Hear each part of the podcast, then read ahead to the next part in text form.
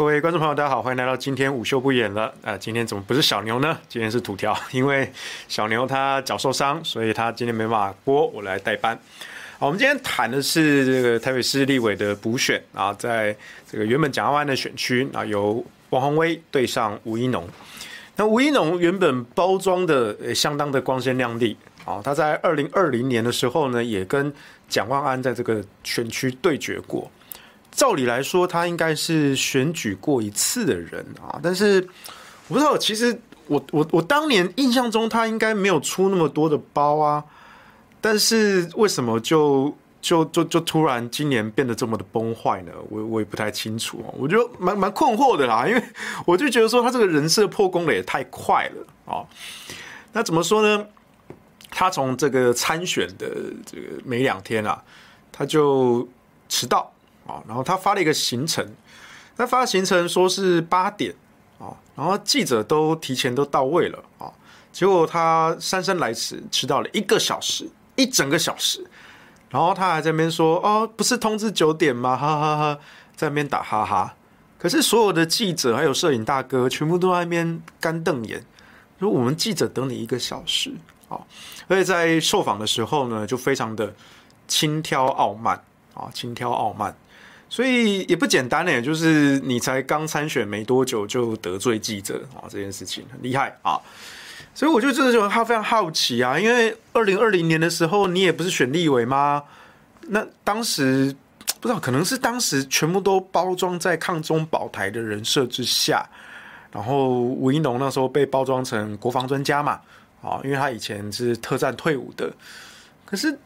特战退伍就是国防专家吗？我觉得这是要打一个大问号。当年就会觉得有点疑惑，因为我也认识我的同学、我的朋友，也是特战退的啊。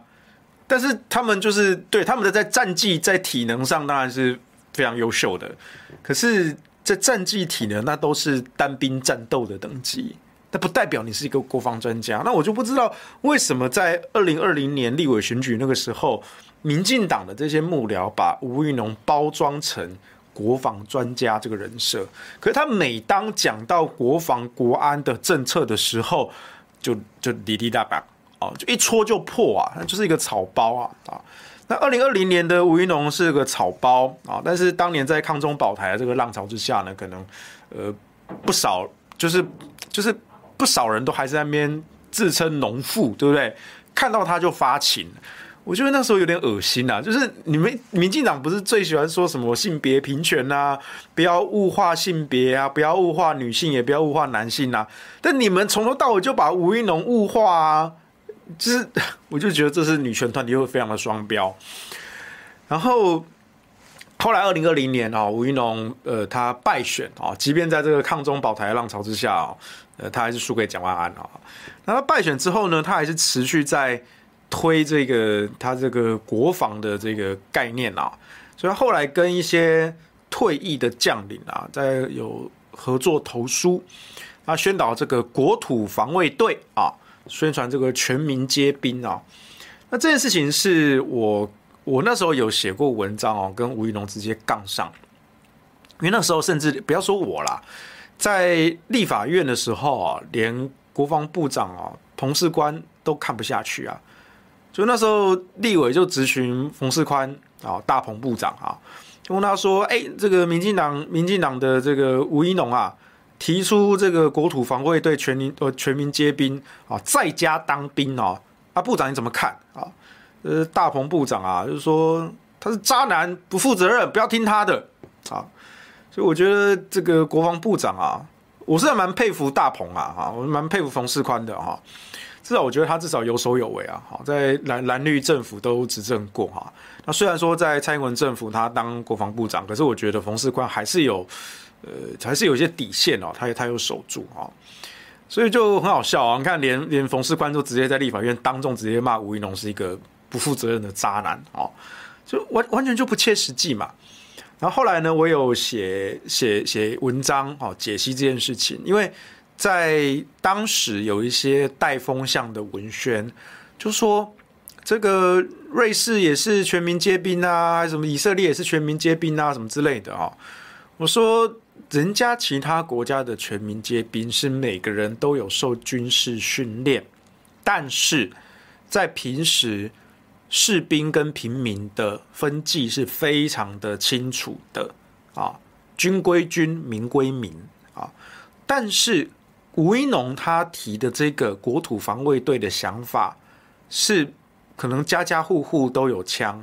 那随时可以备战，对你看起来好像哦，对啊，对啊，我们面临敌人的威胁的时候，随时备战，这样不是很很有战力吗？对，很有抵抵御外敌的这个能力吗？这个就是外行嘛。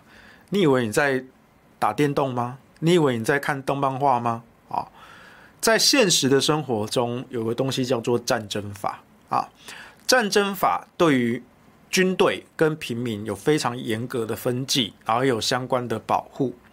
可是，如果说当军方部队进入到一个地区，他没有办法分辨这个地区手上拿着枪的，或者是他突然闪现出来，我没有办法第一时间判断他到底有没有枪，有没有危险性。那我为了自保，我是可以开枪的。就是说我我进到一个地方，这个地方可能跟军队跟平民是没有分界的，每一个冒出来的看似老百姓的人，手上可能都有一把枪，随时会向我方开火，那我方的命随时会送掉的。所以这种情况叫做自由射手，我们可以把进入这个区域看到的每一个人都视为自由射手。因为在这个区域已经没有平民跟军队之分了，每一个人都是军队。那军队对军队就是交战啊，我可以自由的开枪射击还击啊。那看到有危险的目标，我就排除。排除是比较好听的讲法，讲白一点就是射杀，就地射杀。因为他不是平民，他是佣兵，他是士兵，所以我可以直接反击。所以我当时我就写了文章去去。解析这件事情，我说吴云龙这个想法是非常的不负责任，难怪冯世宽要骂他是不负责任的渣男，因为你会打破战争法的保护。然后那时候有一些绿营的哦，就非常的执迷不悟啊，就说中共是这么邪恶，你还跟他讲战争法？我说对啊，如果你们真的认为中共这么邪恶。你们竟然还帮这些邪恶的杀人魔找战争法来开脱啊？因为战争法是不保护自由射手的，哎，那你们还帮这些杀人魔合理化他们的行为，让他们未来在国际法庭上审判根本就没有顾忌，因为这个区域里面的台湾全岛范围内的都是自由射手，没有平民的，这个区域没有平民的啊，大家可以去看一些。相关的作品，或者是相关的军事方面的一些书籍，这个应该是蛮蛮基本的常识啊，没有到没有到没有到每个人都知道啦。但是如果说你稍微接触一些军武相关的东西，我觉得算是刚入门级的尝试，没有到很深的一些技术性的细节，对战争法的最基本的了解，吴一农都没有。那我也不知道跟吴一农合作投书的。那位退役的将领到底脑子在想什么？难道你你当到将军了，你你不知道这些事情吗？我不知道你过去在干什么。所以后来吴怡农这几年就还持续他这个人设啊，但是我觉得这人设是是是错的嘛。那在二零二零年那时候，民进党这些幕僚啊，哈，搞了一些很很奇怪的人设，比如说像我那时候二零一九年那时候。蔡英文跟赖清德在争初选嘛，然后蔡英文当时打出了一个宣传叫“辣台妹”啊，“辣台妹”，我那时候觉得非常好笑。为什么？因为二零一五年的时候，那时候我帮洪秀柱选总统嘛，对不对？洪秀柱当时在立法院的外号就叫做“小辣椒”啊，因为非常的呛辣啊，啊个子小小的，可是就是非常的剽悍啊，外号叫“小辣椒”啊。那当时的蔡英文就已经被冠上空心菜啊、读稿机啊之类的，所以当然小英那些文胆啊、幕僚啊，可能很很不服气吧啊。当年洪秀柱把把蔡英文呛成这个样子啊啊，当然后来换柱了哦，所以小英就很侥幸的就当选了总统啊，然后就开始他的霸权之路。到了二零一九年的时候呢，我不知道是不是有点 PTSD 啦啊，就是小英的这些幕僚呢，为了要一改外界对蔡英文啊空心菜读稿机的形象，就想了这个辣台妹的包装啊，就配合那时候习近平的一些讲话啊，哦要反制一国两制啊，哦或者说什么抗中保台啊，啊，所以呢唯有辣台妹啊，她才辣得起来啊，就。我就觉得很奇怪啊，但蔡英文的本人本质没有改啊，就是空心菜读稿机啊，对不对？他他没有没有稿子，没有读稿机，他是不会讲话的。我甚至都怀疑他是有点智能不足，是不是有点阿兹海默还是什么的，有些智能障碍或者精神相关的疾患。他现在已经演化到不看稿，没有机器他就不会讲话。我记得当年蔡英文还在野的时候，他至少还会。自己讲一些话，他现在是真的是没有机器就讲不了话，那那你跟你你你跟这个 Stephen Hawking 有什么差别？当然 Stephen Hawking 他成就非常的高啊，他是靠机器辅助发声啊，他的脑子是非常好的 Stephen Hawking，他只是声带有问题，所以他必须要靠机器辅助发声。但蔡英文是脑子有问题啊，他没有办法去构思属于自己的话。他只能靠人家写好稿、写好文字，然后用机器打给他看。他只会念字，他不会思考文字，所以蛮蛮蛮蛮蛮可怕的。就我们一个国家的领导人，我国领导人竟然是没有机器就不会讲话的啊！这这智能上有一些残缺啊。所以另外一方面呢，就是吴怡农，吴怡农明明就是个草包啊！你说他这个学历显赫啊？就那时候他在美美国读大学嘛，然后后来毕业之后接近了高盛啊。这件事情有话就问过蔡正元啊，因为蔡蔡正元当时也进过华尔街啊。哎，顺带一提哦，蔡正元真的是苦学翻身的一个典范啊。因为蔡正元委员他从小家里其实蛮穷的，他都是靠这种奖学金或补助才能够读书啊。然后他就一路读读读，然后拿奖学金，然后出国公费留学，然后在在那时候在现在 Columbia，然后后来又去 Harvard，在 Harvard 那时候读 PhD，然后通过他应该有通过资格考啊，所以是 PhD candidate 博士候选人的时候，可是那时候他就被华尔街网罗，所以他我印他那时候博 Harvard 的博士没有读完。他就直接去华尔街工作哦，但至少他在在那之前他已经有有硕士的学历，跟在博士的资格考也都通过了啊，而他的实力是非常非常的优秀的，所以那时候他还没博士还没毕业就被华尔街网络，所以他是他是进过 Wall Street 的啊。那蔡正元就说，呃，一般来说高盛不会直接收大学毕业生啊，啊，除非除非你的家庭背景很硬。啊，就是就他们也会打关系嘛，就是其实包括像这种企业啊，或者是名校啊，即便像 Ivy League 的 Princeton、Stanford、Harvard，他们也是会看你的家世背景啊，因为你你从我们学校毕业变我们母校这个校友哈，那未来如果你功成名就。你也可以回馈母校啊，对不对？好，这个对学校来说当然是个非常有利的投资。那在商业界，然后在高盛这种公司，那更是啊，这种商业人脉啊，政治人脉对他们来说都是非常重要的。所以吴一农一个大学毕业之资就就进高盛工作，就洗了这个经历。那原本呢，他是有美国的身份啊，那他可以不用当中华民国的兵。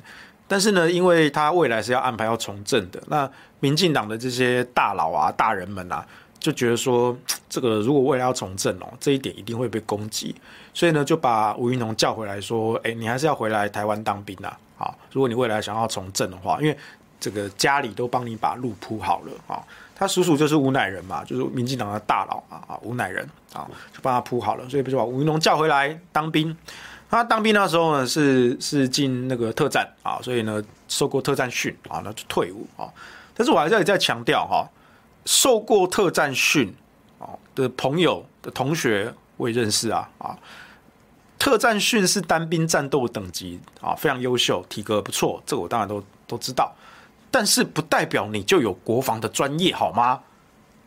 军事、武器、战略、战术。这个不是特战训要训练的东西，这个不是。啊。讲难听一点，搞不好连正战都比你熟这些东西。啊。当然，有些正战也不知道在干什么了啊。但是我说，如果是正规的战略研究所、国防研究所，其实你应该要懂得这些军武相关的常识，甚至你包括像政治啊、经济啊、外交啊，这你都要懂。啊。军队不是只有战斗这件事情。啊，决定一场战争永远都是政治的因素，不是单纯军武的这个因素。好，所以吴怡农当时就回台湾来当完兵，然后那时候民进党呢就把他放到国安单位去去去筹庸嘛，反正就是给他也是洗个资历嘛。所以他曾经当过国安会的幕僚啊。可是你说他在国安会的时候干了什么？他什么都没干，他就是挂名哦，领干薪，然后洗一个资历，好，看起来好像有国安背景啊。说哇，有国安背景，那那你为为什么对国防安全这么的没有常识啊？就很明显的那个职位就只是让他酬庸领干薪用的啊。但就是他就写这个资历啊，所以在二零一九年的时候，他这些幕僚呢，可能就想到了哇，你看从美国回来当过特战啊，然后又待过国安单位哦，这个时候就可以来来包装一下啦，就把它包装成这个国防专家。啊推这个国土防卫队啊，啊，全民皆兵的哦，看起来抗中保台好棒啊！但其实就是个草包，完完全全的草包。但我不解的是，在二零一九年的时候，这个草包至少还没有到那么锵啦。他真正开始锵呢，应该是那时候呃林昶佐罢免那个时候。林昶佐罢免事件的时候，他们民进党办了一个活动啊，就是挺力挺林昶佐。好，那个活动呢，蔡英文有到，然后吴怡农上台致辞。那吴怡农上台致辞的时候呢，就卡词，就卡词啊。这是为什么我记得很清楚呢？我甚至连日期都记得很清楚哈。在十二月三十日的时候，二零二一年十二月三十日啊，因为那一天韩国瑜请吃饭，在银翼餐厅啊。那那天就是公投后嘛，那韩总就说：“哎，大家都辛苦了啊，然后好久都没有聚一聚嘛。”啊，所以就在银翼餐厅呢，哎，就招待大家吃饭啊。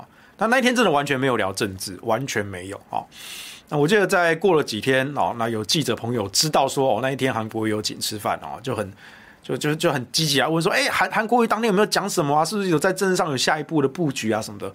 我说没有没有没有，那一天我们真的完全没有讲政治啊。韩总真的就只是就是很久没有见大家，然后拿大家经过。公投这一仗啊，真的辛苦了啊！就请了，比如像我啊、罗志强啊、徐小新啊、呃、王浅秋啊这些啊，或者是这些人。然后我们席间席间唯一谈到的政治事件是什么？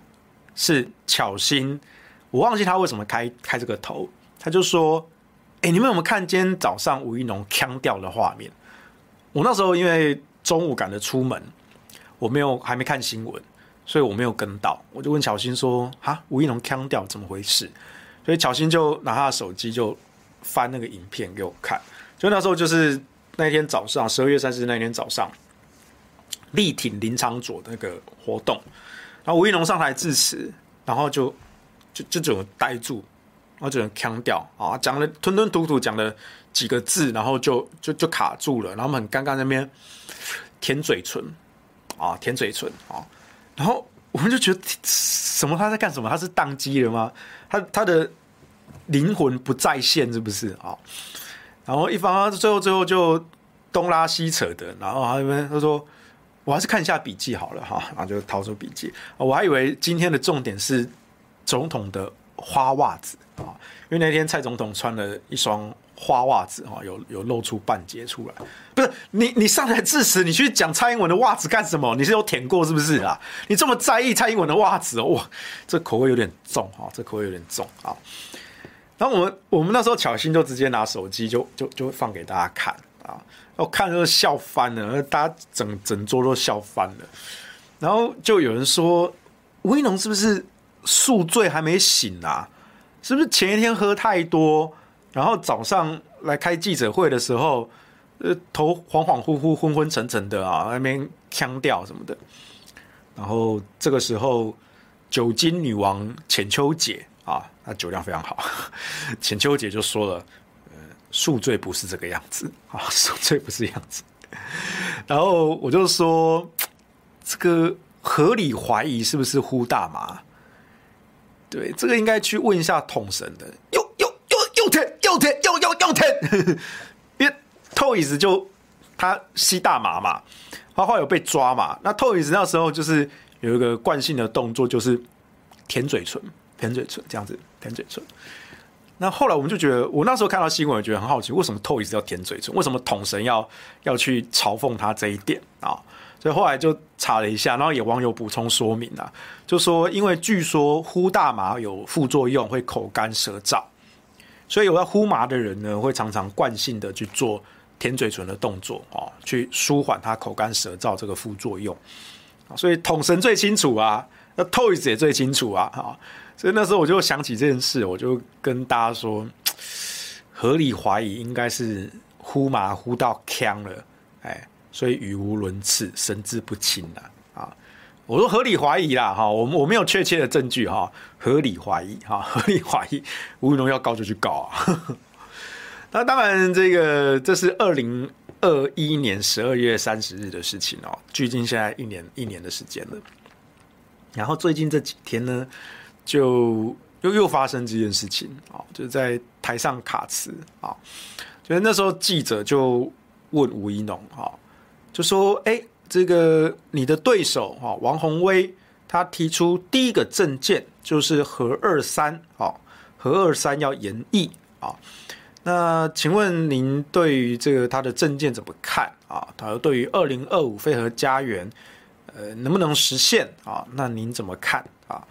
那吴怡农那时候被问到的时候就闪闪躲躲啊，然后回答不出来啊，然后他就说这个嗯啊，他就那边支支吾吾嗯啊嗯啊啊来啊去啊，然后最后记者就再追问他，就说嗯，你对二零二五非核家园怎么看啊？都快到了嘛哈，吴怡农就说我不知道哎，我以为你是王鸿薇的发言人啊，我以为我在跟黄鸿飞王鸿薇的发言人讲话啊，不是记者问你问题，而且是。不止一家哎，好几家都在问你这个问题。难道难道在场的记者全部都跟王鸿薇串通好吗？不可能嘛！记者有自己的工作啊。然后吴怡农就回答不出来，就卡词，卡词之后恼羞，恼羞之后就呛记者，就说：“我以为我以为我在跟王鸿薇的发言人讲话啊。”然后呢，大家注意哦，大家可以去看一下那个原始的影片。你要注意王那个吴怡农那时候。手上拿着麦克风，左手，然后右手一直在玩麦克风的线。他那个是有线麦克风，那个场地的，他一直在把弄那个线啊。这个在心理学上是很明显的焦虑的一个状态。他需要手上玩弄、捏一些东西，去抓握一些东西，去舒缓他的焦虑。这很明显，因为他打不出话，他打不出话来啊。所以我就觉得说。他是不是又呛掉了？他是前晚又呼了吗？对不对？然后最近 Toys 刚刚被放出来嘛？对啊，有有网友提到嘛，Toys 最近才刚被放出来啊。他之前因为吸大麻被被抓，被判刑坐牢嘛，哈，最近才刚被放出来啊。就应该去问一下 Toys，就是 吴云龙这个样子到底是不是啊？或者说问柯建铭他儿子啊，对不对？也是也是呼大麻，所以。吴云龙真的让我有点意外，就是一年的时间，就是崩坏成这个样子。好，那如果说从他二零二零选立委，那现在是两年的时间啊，两年的时间崩坏成这个样子，因为他二零二零草包归草包，空心归空心，但好像我我记得吴怡农在二零二零跟蒋万安的选战中。应该是没有出过这么离谱的包啊，至少我没有印象，我没有印象。那为什么在今年才参加补选立委？照理来说，应该选过一次，驾轻就熟啊，对，一回生二回熟嘛。啊，怎么参选没两天就得罪记者，然后在台上卡词腔调，然后又恼羞成怒啊？那当然，后来他还是有有有有回应这件事。他最后终于挤出一句，他说：“那有跟侯友宜谈过这件事情吗？啊，就是说你王鸿薇有去问过侯友宜吗？啊，那这当然是民进党的呃惯用的手法啦。哦，遇到核电这个问题，就是说啊，你们新北市长国民党的侯友宜啊，就在挡核电啊，对不对啊？你们去问一下你们何家侯友宜啊。但这个这个理由其实很好破啊，就侯友宜他本身那边岁月静好啊，这当然也是事实嘛。哦，我们不知道何友宜到底是在想什么东西啊，但他不重要，重点是如果你都要去问地方首长的意见，这明明是中央的能源政策啊，你你要用不用？你核电厂开不开，那是归中央管的，归台电、归经济部，那都是全属中央的，不是地方。地方市市府，它当然有一些，比如说水保执照啊、环保啊、空污的相关的法规，它可以去卡你。但是本身这个电厂要用不要用，是中央有绝对的主导权。最明显的例子，台中的中火就这样子啊。台中市府是一直想要把它关掉啊，事实上我们没有要全关啊，我们只是要求关掉比较旧的那几部嘛。但中央一直不准啊，硬开啊，强硬的重启啊，甚至不惜跟台中市政府打官司、打行政诉讼，甚至要打释宪，因因为这侵犯了地方自治的权利啊。所以卢秀燕市府就一直在跟中央做抗衡，为了中火这件事情。那请问？中火扩建机组有和卢秀燕谈过这件事情吗？还没完呢、啊，三接跟四接，一个在桃园，一个在基隆。那之前桃园、基隆是民进党执政，好了，现在选完了，那桃园跟基隆都换党执政啊，都换成国民党的张善政跟谢国良啊。那三阶跟四阶的问题，有和张善政跟谢国良谈过这件事情吗？都没有嘛？你们根本就不尊重地方的首长嘛？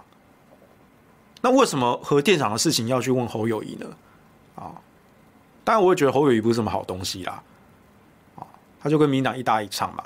但是民进党的这套说帖本身是有逻辑漏洞的，你们根本就没有在意地方的意见呐、啊，对不对？或者说你们把这个东西推给地方首长，那地方的民意呢？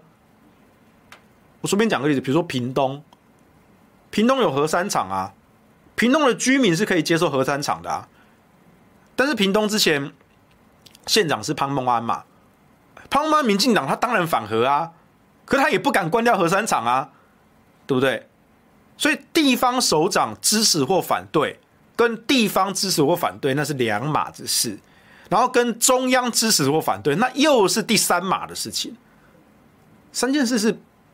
可以独立的，好，虽然听起来有点奇怪，但是地方、中央跟民意 三件事情是可以独立的哦。所以吴一农他挤来挤去，只挤出这么一句说有和侯友宜谈过这件事情吗？这件事让我有点意外，因为我本来以为吴一农会跳针那些官方的文宣。啊，说飞核家园呐，啊，我们再生能源，然后要做多少多少啊，啊，即将要达标啊什么的。因为过去这么多年，很多这种中央厨房的说帖啊，不管是在二零一八年也好，还是在二零二一年的四大公投也好，民进党出了多少的关于四大公投的说帖，很多很多啊，还有包括经济部那一边铺天盖地的打广告。做小册子，做懒人包，做说帖，做论述，很多应有尽有啊！超级多的资源呐、啊，都备好好的。对啊，放在那一边。但每一个为民进党辩护的民进党立委，他们去上政论节目，他们至少有把这些东西背起来啊。虽然当面还是被我打爆了。可是在我不在场的时候，他们可以讲他们那一套啊，讲的还蛮顺的，他们有认真背啊。那吴一农呢？吴一农没有背啊，他背不起来啊，他连中央厨房的说帖都背不起来。我就觉得天天呐，你你你你是真的要出来选吗？你真的有有认真要选吗？我就觉得很奇怪啊。然后今天早上的时候呢，那有 PTT 的网友。就找到了在二零二一年十二月的新闻报道啊，就是一年前啊，那时候是在四大公投的前夕啊。那吴一农呢，当时说坦言反核四不反核电，吴怡农发百字声明支持四个不同意。我就稍微看了一下啊，那个时候二零二一年十二月三日啊的新闻，当时吴怡农是民进党台北市党部主委啊，然后他去高雄科大演讲，讲全民社区防御，然后中间就谈到公投的议题。哎呀，这个这很正常啦，什么全民社区防御，那个时候就是四大公投期间，那时候就是找各式各样的名义去进入校园去宣传啊，所以他当然是讲四大公投。然后呢，他就坦言反核四不反核电哦，引发关注哦。那为什么反核四不反核电呢？啊，他就说他反对重启核四，啊，他支持四个不同意。啊，近一个月以来，他参加无数公投宣传造势和客厅讨论会，对四项公投案的态度呢，无论沟通对象是谁，立场始终一致，那就是都投不同意票。啊，他说在跟学生的座谈会，他相信年轻人们。更需要的是讨论和辩证，而不只是宣传。而他也从许多的座谈中看到年轻朋友们表达出对于更多思辨的期望，这也是他受邀参与许多客厅会的目的。你不觉得他的前后有点本末倒置吗？自己打自己耶！他一方面说年轻人需要讨论跟辩证，而不只是宣传，但另一方面他又同时说，我对四项公投就是。反对就是不同意，立场始终一致，无论沟通对象是谁，那就是没有要沟通嘛，你没有要思辨嘛，没有要讨论嘛，你就是瞧不起在座的所有年轻人嘛，眼前这个大人没有要跟你讨论的，他已经先预设立场了，他就是来宣传的，可他还是要很假掰的跟你说，嗯，我认为年轻人需要讨论跟辩证啊，不只是宣传啊，对，不只是宣传，对，年轻人不准去宣传啦。只有我大人来跟年轻人宣传的份，年轻人需要的不是宣传，你们就是乖乖的听我讲的话就好了。这是吴怡农啊，好，好，接下来他讲他反对核四，那你要有理由嘛，对不对？而且你说反核四不反核电，这很奇怪啊，这当然是民进党长年以来的一个借口，尤其看这几年风向变了啊，大家都支持以核养绿啊，他们就只好说。啊，反核是不反核电了啊！但是反核是不反核电，那你的理由是什么呢？他说，他不认为核能作为电源的使用是对下一代负责的，因为安全性跟无法处理核废料。呃，那请问，另外三座核电厂比核四更旧，也都会产生核废料，而且持续的在运转，那你就不处理核废料了吗？你觉得他们就安全了吗？尤其核二、核三厂到今天到现在都还在转，现在就还在转。那你们说它很危险，那为什么让它继续转下去呢？哎，核一、核二、核三在蔡英文执政之后就一直用，哎，用好用满嘞，到现在都还在用，哎。那你们都不担心，呢，就很奇怪啊。所以吴一农这个理由也不是针对核四的啊。那你说你反核？是不反核电，可是你这个理由不就是反核电吗？哎，这理这两个理由都被打爆了啊！核电厂的安全性是透过国际检验，全世界有目共睹的安全。福岛核灾到今天十一年了，没有任何一个人因为辐射而死亡或者是得癌症，没有，零，是零。那核废料的问题讲过很多次了。用过核燃料是下一代子孙的资源，它其实不是废料。那最近两年呢，欧盟把核能列为绿能、绿色正纲里面的永续投资项目。这个永续投资有很严格的条件，其中一项就是要对环境无危害。那当时因为德国的反对，所以欧盟呢就动员了旗下的科学机构。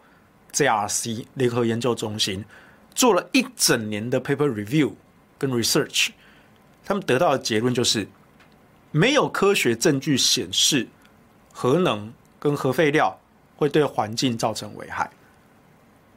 所以核能、核废料，尤其是核废料对环境无危害这件事情，刚刚好就是核能被列为绿能的理由。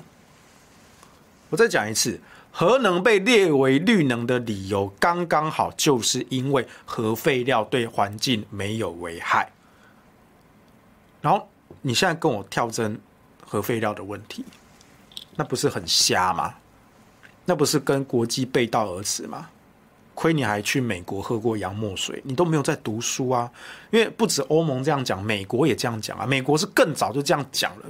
美国能源部是一直以来十几年来一直都把核能列为绿能，在美国能源部的官方网站上。但台湾的这些环保团体他都不告诉你，只有我们在讲这些真相。我们都引用国外的这些原文的资料。那国内这些反核的环团、假环团那边吃香喝辣的，为什么？有了核电，他们就赚不了钱啦、对不对？就没有名利啦，所以他们就不告诉你这些资讯。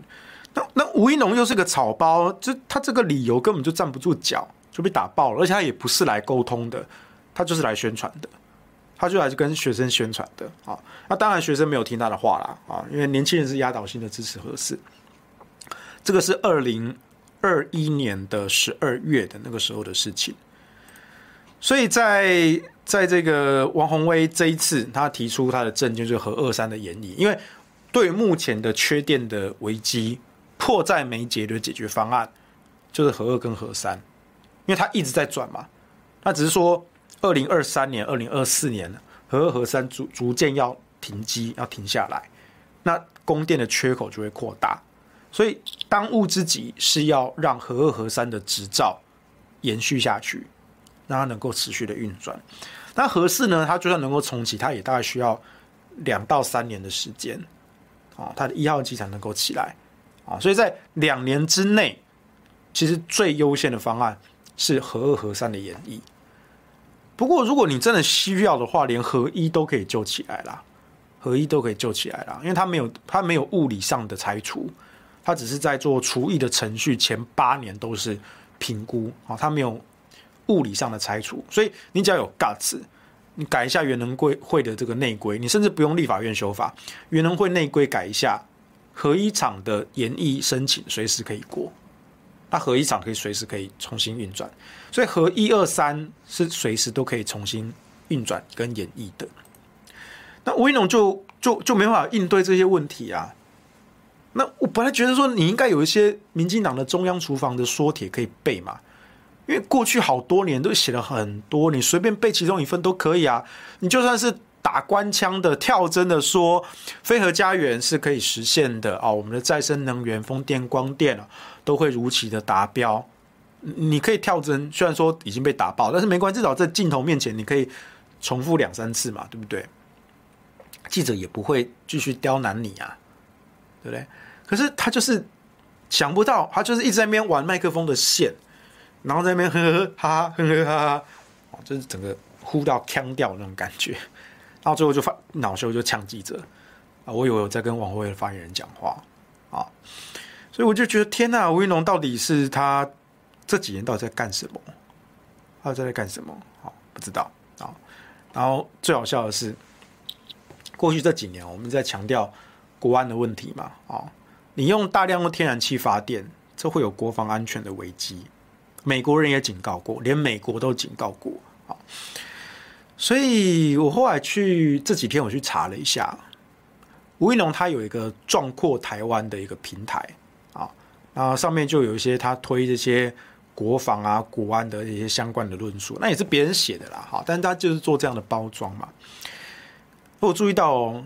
壮阔台湾这个平台，它从来都没有谈天然气的国安问题，从来都没有。但是天然气的国安问题才是最最最摧毁台湾的国防安全、通匪卖台的行径。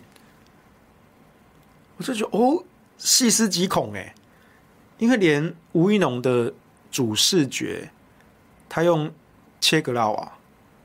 那是古巴的共产党英雄，对，共产党英雄，他把它拿来当主视觉，我就觉得哇，太有趣了。因为呢，民进党好像很多人都很喜欢共产党，包括陈菊。陈菊说啊，他非常喜欢毛泽东的经典。然后这件事情，我曾经请教过一位记者前辈啊，我就很好奇，怎么三不五时就是民进党就会说，他们其实很爱读共产党的书啊，啊，崇拜毛泽东啊什么的，讲这种话真没有问题吗？对不对？啊，蓝的都不敢讲这种话，为什么绿的可以这样讲啊？然后这个记者前辈就跟我说，他说，其实，在民进党的养成教育之中，这些左派的。经典，共产党的经典确实是必读的，尤其是新潮流。新潮流几乎人手一本这些共产党的经典，啊，都要熟读的。所以你看哦，当年共产党斗国民党的方式，几十年过后被民进党学走了。所以民进党继续用共产党的方式去斗国民党，因为民进党就是共产党啊，红共绿共本一家啊，啊，有时候我们有红绿色盲啊，分不太清楚啊。吴怡农也是啊，就大喇喇的直接拿共产党英雄的风格来做主视觉，而他很大方说，就是他他他崇拜切格拉瓦。我就说天天呐，这种话可以大喇喇的讲吗？但他他不以为意耶。然后后来想透了，因为朱凯翔他他一直很困惑，为什么为什么会会用这种主视觉？我后来想通了，我前几天在。中天，我就说了，因为你可以看到啊，他们幕僚的思考其实很很简单，嗯，就头脑简单嘛啊。当时陈时中其实有过一模一样的的风格的海报，就是那时候做那个沙画嘛，然后被被何志伟丢掉的那一个嘛，后来在党内引起了一些风波嘛啊。陈时中那时候一模一样的东西，所以我们合理的怀疑。吴一农现在的团队很有可能又是又又又是陈时中的竞选团队，这群小屁孩没有正常社会化的皇亲国戚啊！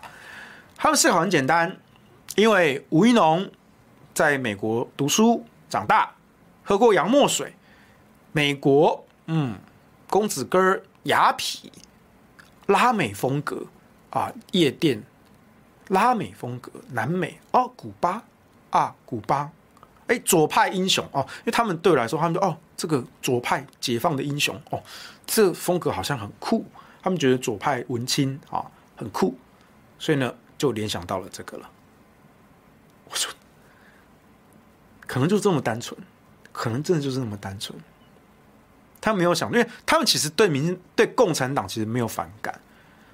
大家不要看民进党一直整天喊什么抗中保台，民进党从上到下对共产党不止不反感，甚至根本就是拜读这些经典，他们骨子里非常喜欢共产党，所以这才是细思极恐的地方。整天跟你说抗中保台的人，他们骨子里。已经学共产党，他们精神上已经变成了共产党的形状，而肉体上也要变成共产党的形状。只是说他在台湾的名字叫民进党。所以你如果这样想过一遍，你就会知道哦，吴怡农为什么为什么用这样的主视觉？为什么不认真的去了解国防国安相关的事物？为什么在推动？摧毁台湾国防安全的非核家园，这都是有计划好的。事实上是常年来潜移默化了，他们就是默默的朝这个目标去执行。啊，不要再相信什么抗中保台了，他们大概是最努力促进祖国的统一啊，而且是单方面的被统，是被统。啊，那讲到这个呢，就跟各位分享一下，就是。之前啊，台大的石志宇老师啊写过一篇文章啊，在十一月底的时候啊，因为那时候郑运鹏跟陈时中都被爆出曾经到中国大陆经商或者是谈合作。哦，所以一个中国鹏，一个中国中啊，然后石志宇老师呢很喜欢写高级反串的双文，他就投了一篇投书，他说。两岸双交流非双标，陈时中与郑云鹏忍辱负重。啊。那这个东西很有趣，因为石志宇老师在这篇文章啊提到一个观点，他说啊，这个陈时中和郑运鹏自己在对岸从事合作或投资，民进党却还总是以抗中保台来指控对手是中共同路人，外界啊讥讽批评说是绿能你不能，但是这些讥讽跟批评啊无助于理解，更有害治疗啊，民进党不可能亲中。啊，反对的民进党的人呢，只能是亲中，这是一种深刻的心态所决定，不是外界用“双标”两个字来批评就能自以为辩护的。早在民进党执政很久以前啊，就一概不承认既有国家啊中华民国制度政党的正当性，这些都是压迫台湾人的独裁者所御用，也就是国民党和两蒋政府。现在民进党继承他们的体制。固然把体制当战利品来分食，另一方面不得不怀疑，寄生在同一个体制的自己，真的从压迫中解放了吗？以至于民进党虽名为执政党，潜意识仍然在野，抵抗压迫的情了情感绕梁不绝。直言之，民进党潜意识里的执政党是中共。民进党潜意识里的共产是执政党，是中国共产党，所以这可以解释一件事情啊，就是民对民进党来说，为什么郑运鹏当时会自我矮化成中国台湾？因为他们其实真的就觉得台湾政府是一个地方政府，而中央政府自始至终都是在大陆的那个中共政府。那在中共政府之前，那是在大陆的国民党政府，所以不管是国民党跟共产党，你们就应该在大陆，而台湾，对，你们最好不要来干涉我。但是他们在精神上，他们仍然觉得，你虽然不要来干涉我，但是毕竟大陆在哪里？台湾是大陆一个附属，这是民进党人骨子里的想法。所以你觉得很好笑哈？抗中保台，抗中保台，讲到最后。变成了地方政府去对抗中央政府，这就是精神上的自我矮化跟自我奴隶耶，完全的。所以我们就说啊，这个恐同者必生贵啊。某种方面来说，民进党也是这样子啊，喊抗中保台喊到最后，变成地方政府对抗中央政府。民进党在台湾是执政党，但他在潜意识里面，他还认为他是在野党。为什么？因为民进党心中的执政党一直都是中共，是中共，不是自己，是中共，是那个在大陆的中共。所以，石志宇老师这一篇，当然你说他是这个这个高高阶的反串跟双文反讽了啊。可是你想想，其实石志宇老师这样写是是有道理的。你看嘛，他这么崇拜共产党英雄吴怡农，然后民进党呢又人手一本共产党的经典，然后去忽略这些国安国防相关的问题，甚至刻意的摧毁国防国安的能力，加速被统的进度。被统是被统，我说很很很感慨啊！台湾人什么时候被卖掉换人民币都不知道啊！你什么时候被卖掉？卖了多少钱？你都不知道，这还蛮可怕的。好，吴一农的口号是 “Vote for Change” 啊，嗯，他也被说是抄袭奥巴马当年的竞选文宣 “Change” 啊。那吴一农多个 “Vote for Change”，所以很多人就质疑啊，那你民进党完全执政呢？总统是民进党，行政院是民进党，然后立法院民进党。绝对多数一党独大，单党就过半嘞。所以从总统府、行政院到立法院，全部都是民进党完全执政。Vote for change。吴怡农，你现在补选的是立委哎。你如果说今天吴怡农出来选台北市长，然后呢，你对于不是民进党的柯文哲，你觉得柯文哲做的不好，你说 Vote for change。啊，台北市需要改变啊，这好像还有点道理。可是你现在参加的是立委补选呢，你是要选立委哎，你要进立法院呢，立法院已经是民进党绝对多数一党独大了，Vote for Change，选吴怡农，改变民进党一党独大，你在讲什么东西？或者是立委是要监督行政的，是要监督总统跟行政官员的，而现在总统是蔡英文。行政院长是苏贞昌，Vote for change，所以你现在要把蔬菜体制给换掉吗？你现在不想吃蔬菜了吗？想吃点肉吗？啊，也是可以的，啊，也是可以的。但问题在于，Vote for change，change 成什么？对，你要 change，但是你劝举成什么东西劝举后变成什么？这个就可怕啦。难道 vote for change to KMT 吗？不可能嘛！所以这就回到石志宇老师那篇文章，这也是我在脸书上贴文，我有引用石志宇老师的这一个文章的一小段。民进党潜意识里的政党是中共，所以所谓的 vote for change 就是票投民进党，换上共产党，懂意思没？Vote for change 就是票投民进党，换上共产党，完全合情合理。哎，一切的疑惑都解开了，对不对？好，瞬瞬间恍然大悟啊，犹如醍醐灌顶啊！我这样一讲你就明白了。好，所以自称自我矮化的中国台湾的郑运鹏，你一定很清楚嘛？Vote for change 啊，换上共产党嘛。好了，我们来看一下留言吧。啊，对，希希望希望小牛能够早日康复啊！他脚脚肿啊，Dennis 望说小小牛脚肿成大牛了吗？啊，Joseph 望说说到 Change，你们会想到什么？盖特啊，偶像大师灰姑娘主题曲啊。我没有看灰姑娘，我没有看偶像大师，盖特我看，我没有看偶像大师。小美说：“小编好狠，脓包暖暖暖冬上市啊！”这个小编澄清一下，是世秀下的标，对，这是我下的啊。Daddy 望说：“记者表示你很勇嘛，给我看看，啊让我康康啊。”标下的很精准哦，谢谢谢谢，我下的我下的啊，不要怪小编啊。弘毅。啊，大同大鹏部长是空军，我也是。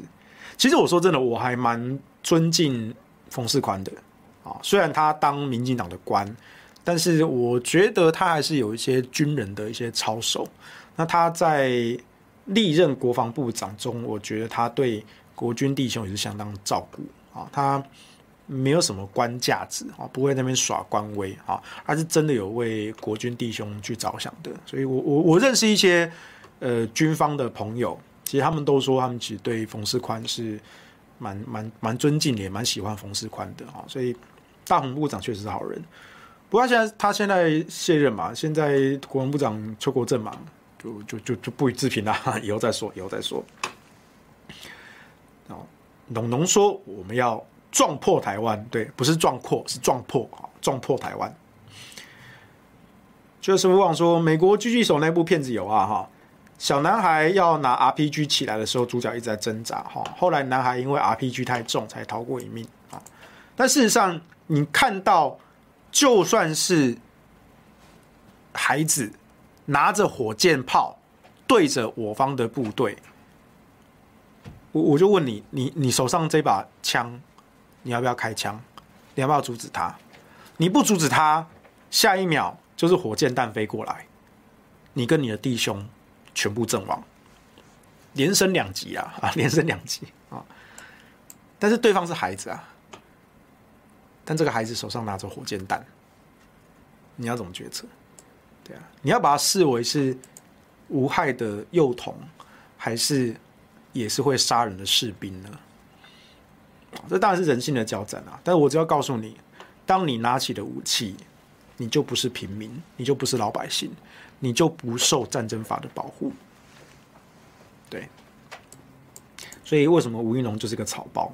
他是个，他实际上是个脓包啊，造神农农执迷不悟，对啊。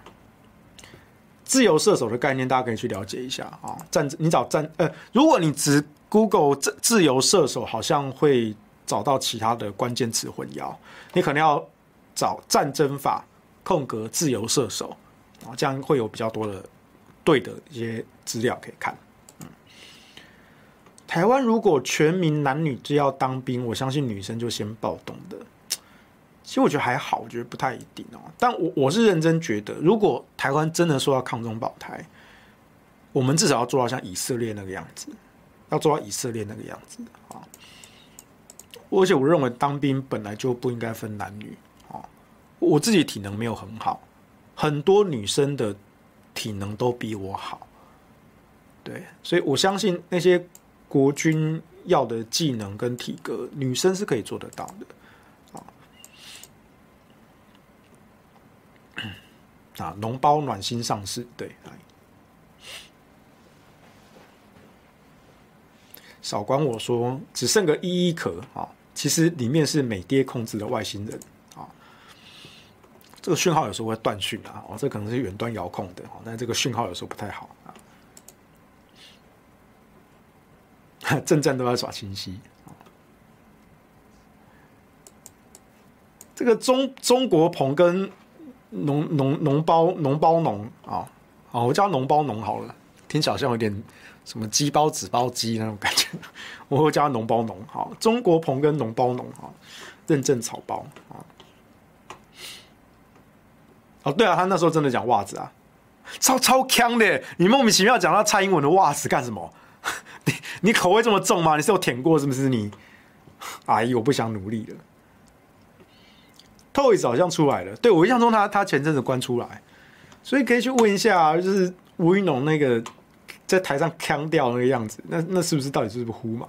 合理怀疑啊，合理怀疑啊，又又又又甜又又甜又甜嘴唇啊！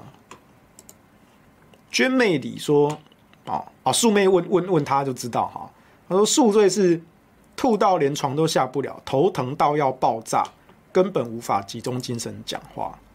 对啊，所以。那一天，吴一农在力挺林昶佐那个活动上，他看起来不像头痛的样子，他没有头痛的样子，所以这个浅秋姐啊，不愧是酒豪啊，他非常有经验啊。浅秋姐就说，宿醉不是这样子，啊宿醉不是这样子，对，酒醉真的难受啊，一直想吐。对，我不觉得吴一农那个样子是想吐的，也不是头痛的，对，因为他他的神情没有那种。那种很难受的那种，就呃呃，对，就好像说你你加班熬夜，对不对？然后的加三级啊，宿醉啊，就呃，我觉得快死掉了哦，我还要撑完这个小时哦，这样子不是吴一农那时候的神情是还蛮蛮愉悦的，蛮开心的，但是是放空的，所以合理推测是呼麻啊，那那个不是喝酒啊，那是呼麻。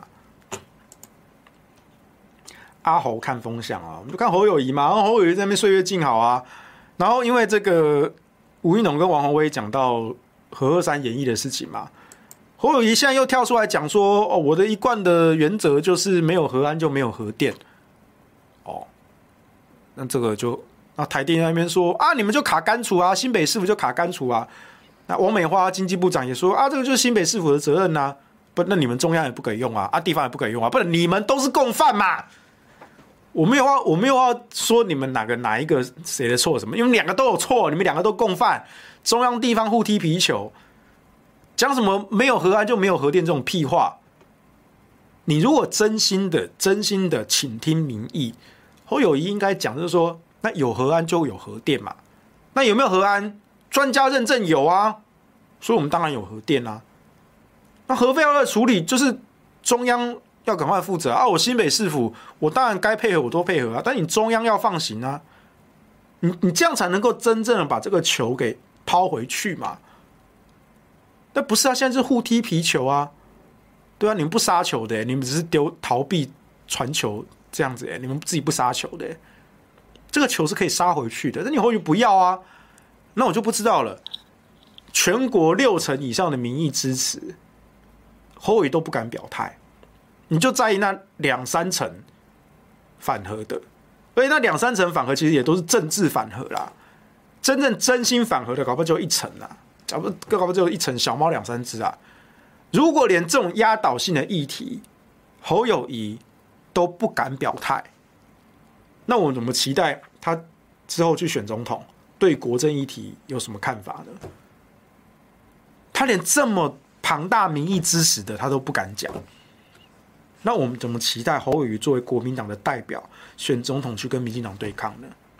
纵然他现在可能支持度很高，因为他是基于市政的支持度，但他选总统，这些全部都会被抗啊！我早就说了，这之前我在广播上我讲过了，侯友宜早就起心动念要选总统了，很早很早，只是他一直不讲，他嗯嗯暗示让他暂时缩了回去。他现在他大胜林佳龙四十六万票，现在有底气了，所以他最近底下的人在放话了，一下又放什么？郭侯配。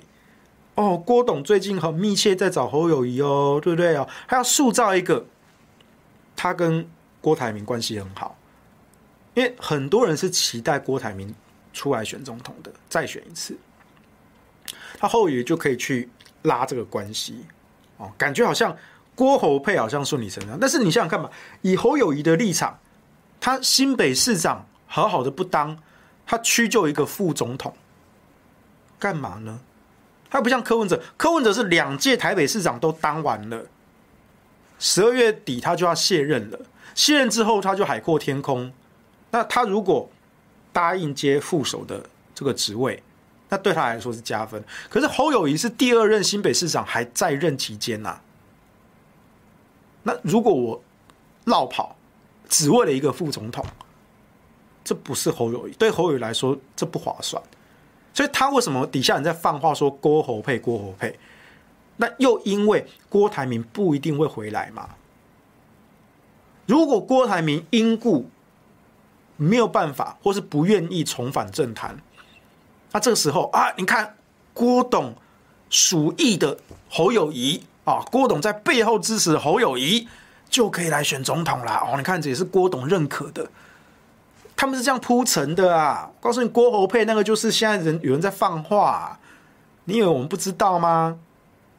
拜托，这种拙劣的雕虫小技啊，真的是骗小孩用哦。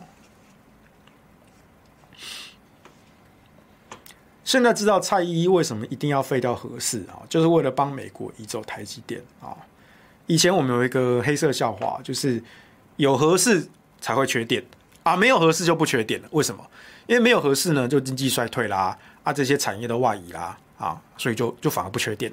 那有合适呢，我们经济会继续发展啊，所以用电需求反而会高啊，所以有合适啊会更缺电啊，没有合适反而不缺电啊，懂意思没？啊，就这样子啊。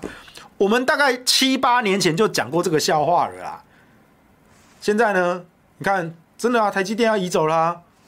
Told you, told you。